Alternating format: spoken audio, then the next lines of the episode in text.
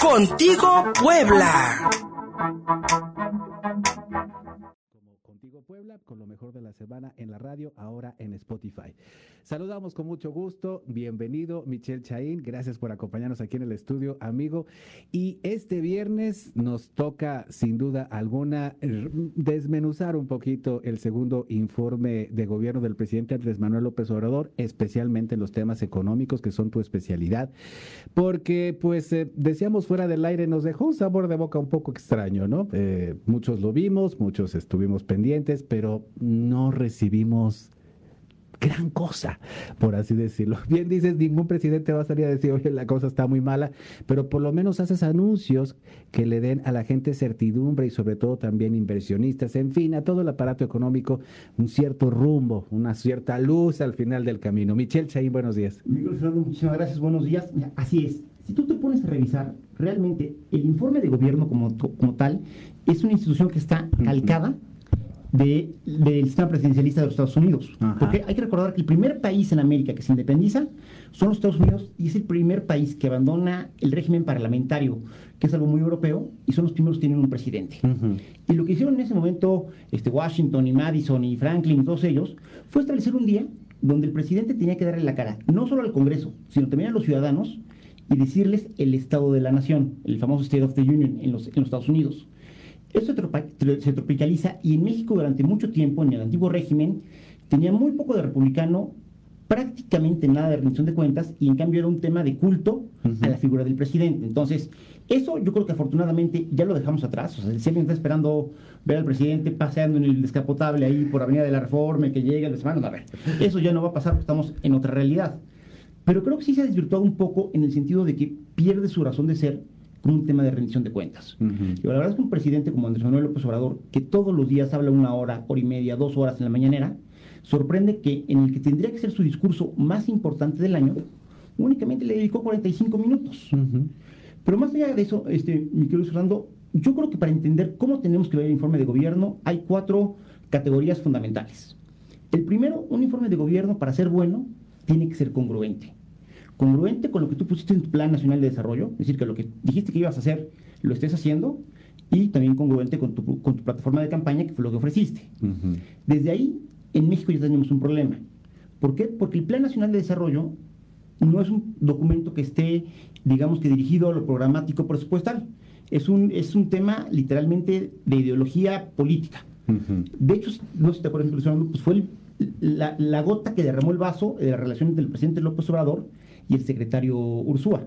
Ahí fue donde Ursúa dijo, a ver, yo así no puedo trabajar, agarro mis chivas y ahí se ven. Entonces, este primer tema, que es vigilar la consistencia, no lo vamos a poder hacer. El otro es un tema de relevancia, porque de nada sirve que te acribillen con datos y datos y datos, si con esos datos tú no puedes saber si vamos bien o vamos mal. Entonces los datos tienen que estar referidos a algo. Construí 22 hospitales. ¿Son muchos o pocos? Es como si tú me preguntas y yo te digo, peso 70 kilos. 70 kilos son muchos, son pocos. ¿Cuánto mides? O sea, necesitas algo para poder saber. ese es el segundo punto que hay que observar. El tercero es la pertinencia. Es decir, si en México tenemos un problema, una crisis de salubridad por el tema del, del COVID, tenemos una crisis de inseguridad, tenemos crisis económica y crisis de confianza, entonces de lo que nos tendrían que estar hablando, además del avance del plan, serían sobre esos temas que nos preocupan. Y el cuarto, que es el más obvio, es el que más se nos complicó esta vez que tiene que ser fidedigno.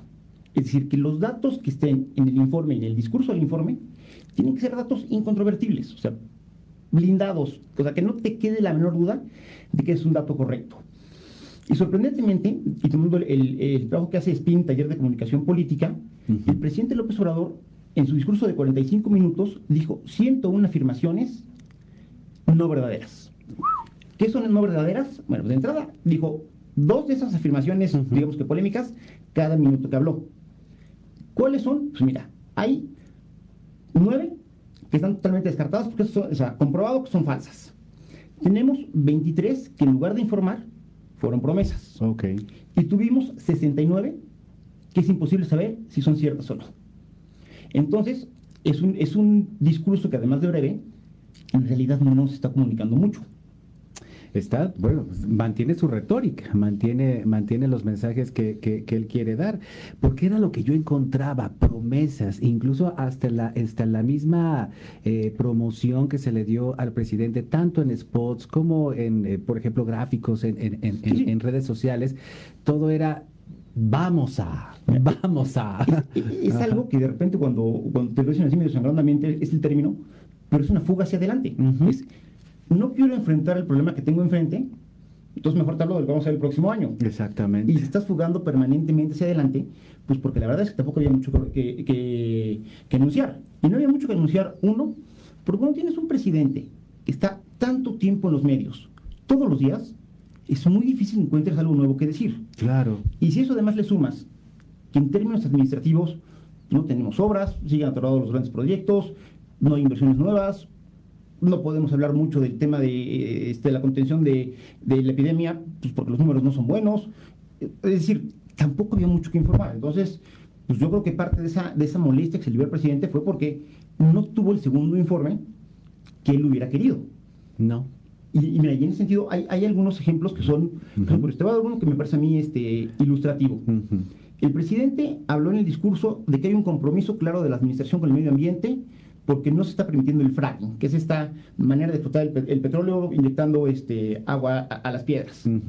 Bueno, de entrada, todas las obras este, emblemáticas se han parado porque no tenían la manifestación de impacto ambiental, que es el documento que tú tramitas ante Semarnat para saber qué tanto estás impactando el medio ambiente y cómo lo vas a remediar. Uh que desde ahí patina eso de que están muy preocupados por el medio ambiente. y después, si te metes a la Comisión Nacional de Hidrocarburos, resulta, mi querido Luis Fernando Auditorio, que en México se producen 195 mil barriles de petróleo diario vía fracking. Vía fracking. Así es cierto. Es poco, pero sí existe en el país. Sí, claro. Y además, si fuéramos este, muy consistentes, a Estados Unidos se le compran 5 mil millones de pies cúbicos de gas que los gringos obtienen mediante el fracking. Exactamente. Entonces, es donde se pierde la consistencia y la congruencia entre lo que en realidad está pasando y lo que nos está haciendo en el informe de gobierno. Del tema económico, pues ya, este, ni te digo, el presidente lo sigue viendo como un tema eh, que sería ejemplar a nivel, a nivel mundial. Uh -huh. Cuando si vemos los datos, y esto ya lo hemos platicado, de acuerdo al Fondo Monetario Internacional, la economía de todo el mundo en conjunto, en promedio, se va a caer menos 5.5. Sí. De acuerdo al Banco de México, en su peor escenario, la economía mexicana se puede caer en este mismo año menos 12.8. De tal manera que, estando padeciendo todos los países del mundo el mismo virus, la misma crisis económica y la misma pandemia, algo estamos haciendo mal en México, que económicamente nos estamos cayendo el doble de lo que se va a caer el resto del mundo. ¿Son los errores que nos anteceden, por, por, por lo menos a marzo? Yo te diría que es resultado todo el tema económico, todo el parón económico, más allá de lo, de lo digamos que de lo normal que viene con el, con el COVID-19, es resultado de la crisis de confianza que se generó desde la época de transición, Exacto. cuando se hace la consulta para el aeropuerto de Texcoco. ¿Por qué? Porque a partir de ese momento, los inversionistas empiezan a ver a, a México con desconfianza. Y de ahí siguen dando una serie de decisiones como la revisión forzosa de los contratos de los ductos de Temex, el tema de, este, de la cervecería en Baja California, el tema de la Comisión de Derechos Humanos, una serie de, de cuestiones que se resuelven de manera arbitraria, que a lo mejor en el corto plazo pareciera que son una manera inteligente de ganar así de medio agandallarte por parte del gobierno, uh -huh. pero que en el mediano plazo, plazo perdón, lo único que estás diciéndole es al resto del mundo que no vamos a respetar las reglas del juego y no vamos a ser válidos los derechos de quienes inviertan en México. Y en esas condiciones, pues es más difícil que encuentres gente que quiera invertir. ¿Es inversión? No trabajos, no trabajo, no consumo, no consumo, no crecimiento. Ah, y a eso iba Michelle Chaín, porque también el presidente hablaba de 90 mil empleos creados. Mira, uh -huh. pudiese ser, a ver, de entrada el presidente sigue sin explicarle bien, bien cómo tiene que leer los datos del IMSS. Porque los datos del IMSS son, son, son un neto. Sí. Es, suma los que se crean, restas los que se, los que se destruyen y te queda un balance, uh -huh. que puede ser positivo o negativo. Veníamos de tener un negativo de prácticamente un millón de empleos formales del IMSS perdidos. Suena lógico que ya hayamos, este, digamos que tocado fondo, estamos empezando a levantar y, y digo, de, démosle por bueno a los 90 mil. La bronca es que entre los formales fueron un millón, los no formales y los que pasaron del empleo normal al subempleo, en México se habrán perdido en la crisis, en el punto más álgido, algo así como 14, 15 millones de empleos. ¡Qué barbaridad! Que ya también el INEGI nos empieza a reportar que hay una recuperación este, en esa parte. la población económicamente activa este, crece este último mes 1.5 millones, igual ya estamos tocando piso, pero no, nadie garantiza que los empleos que está obteniendo la gente pues fueran de la misma calidad de los que tenían. Exacto. Y además tenemos que darle tiempo a que todas las empresas que, quebraron, que tuvieron que cerrar, se vuelvan a crear sustitutos que puedan contratar a esa gente que ahorita está literalmente pues, de reserva. O sea, estaríamos viendo una recuperación porque se reinició la actividad económica. Gente que estaba parada, me estoy pensando, por ejemplo, en un mesero, que a lo mejor fue recontratado ahora que abrió el restaurante, podríamos decir que son los empleos recuperados. Sí, ya abrió el restaurante. Sí, ya abrió. ¿Qué, es la parte, qué, la parte que me parece que el, gobierno federal y el presidente no vio del tema de cuidar a los pequeños? ¿Por qué? Porque si tú tuvieras a la empresa, aunque fuera de dos empleos, en ese momento ya hay en inmediato alguien que contrata. Ahora tenemos que esperar a alguien que se anime a poner un negocio y que contrate a esas dos mismas personas. Es decir, nosotros mismos hicimos las cosas para alentarnos un poquito más la eventual recuperación. Mi estimado Michel Chaín, algo que decía el presidente Andrés Manuel López Obrador, yo creo que la frase más eh, contundente, o por lo menos la que más se le, se le eh, vaya, de la cual más se tomó cuenta en la prensa al día siguiente, fue, tenemos el mejor gobierno en el peor momento. Y en este, algo de lo que, de lo que nosotros muchos esperábamos era una, una, vez más un plan, un anuncio formal sobre cómo recuperarnos. Eh, bien decías, este apoyo a los microempresarios, tal vez un salario solidario para gente, para todos esos millones que perdieron el empleo. La propuesta ya está hecha este, en el Senado. Ya está la propuesta, ahí está la propuesta, pero nada de eso parece que es eh, importante en estos momentos.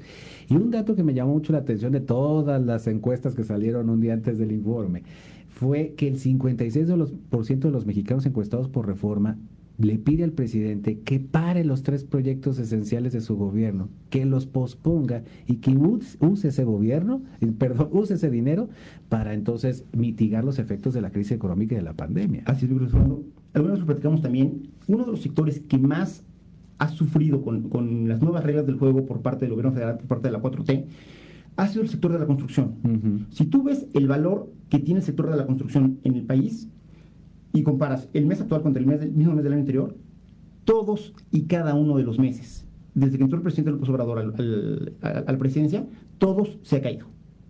Entonces, porque ahora es un sector que está en crisis, uno, porque la obra pública está parada porque no se le está dando los recursos a los estados y a los municipios porque van a las grandes obras, y dos, porque entre que la Ciudad de México paró los trámites al principio para ver cómo estaba y que ha habido mucha parte de descontrol y de corrupción, por más que nos quieran decir que no, que está siendo mucho más caro para los que se dedican a la obra, a la obra este, privada o no pública, poder arrancar sus proyectos. De tal manera que un sector que es, digamos, que muy importante a la economía porque te genera mano de obra de manera intensiva y que además impacta en algo así como sesenta y tantas ramas industriales más, que es la construcción, lo tienes parado. Es más, yo te puedo adelantar en la medida que no recuperemos al sector de la construcción, vamos a alentar la recuperación económica en el país.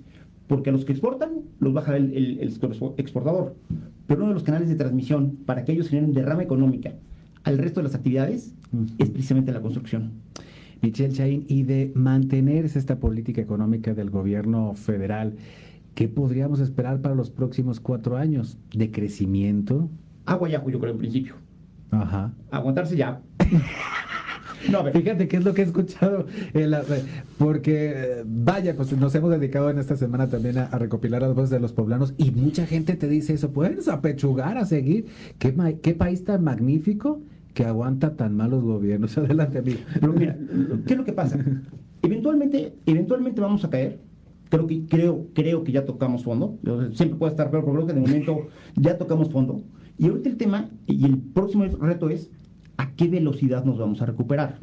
Hay una parte del país que literalmente no va a tener que, ni que meter las manitas para recuperarse, que son los sectores más vinculados con el sector internacional. La zona del, norte, este, Chihuahua, Baja California, este, Sonora, Sinaloa, la parte eh, agropecuaria, el Bajío, ellos están muy vinculados con la economía norteamericana. De tal manera que es prácticamente en automático, cuando se recuperan los norteamericanos, a ellos los jala.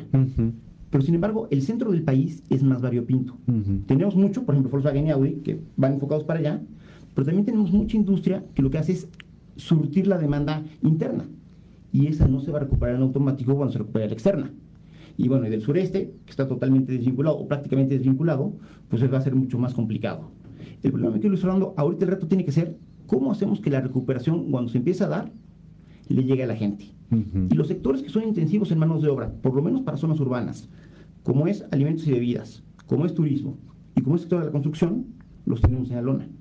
Los tenemos que recuperar para entonces sí ver si podemos acelerar el proceso de, recuperación del dinamismo económico. Estoy detrás de los 45 minutos del, segundo informe de don Andrés. Desde el 6 de abril, que fue el primer discurso en el cual el presidente habló del tema específico de la crisis que se venía, nos ha dicho prácticamente la misma política económica y por darte dos, dos casos que me parecen paradigmáticos. Ni en ese 6 de abril, ni ahorita, dijo prácticamente nada de turismo. Aquella ocasión dijo que se iban a generar 2 millones de empleos y ahorita celebramos que se generaron 90 mil. Mira nada más. Y las remesas, mano. Que también... Eso me parece, eso sí me parece que las remesas, siempre es ofensivo. Yo, creo, yo creo que todas las personas que hayamos trabajado en cualquier cosa de gobierno, en el área que sea, cuando nos hablan de remesas nos deberían de dar vergüenza, porque es la prueba tangible de cómo hemos fracasado como país para darle oportunidades a nuestros paisanos, para que no se tengan que ir y para los que están allá no tengan que estar tan preocupados por los de acá, Exacto. que les están que seguir dando dinero. Es de verdad algo que nos debería dar pena no lo que deberíamos presumir en el informe de gobierno. Sí, no, no presumirlo como un logro. Michelle Chaín, economista, muchísimas gracias, amigos. ¿Dónde te encontramos? Con todo gusto, redes sociales, este, en Facebook tengo la página personal y la fanpage como Michelle Chaín. La verdad es que cuando buscan, no sé, no, no sé cuál sale, pero las dos sirven. y en Twitter como Michelle Chaín, todo junto en minúsculas. Muchísimas gracias, Michelle. Al contrario, buen fin de semana. 10 con 45, pausa y seguimos.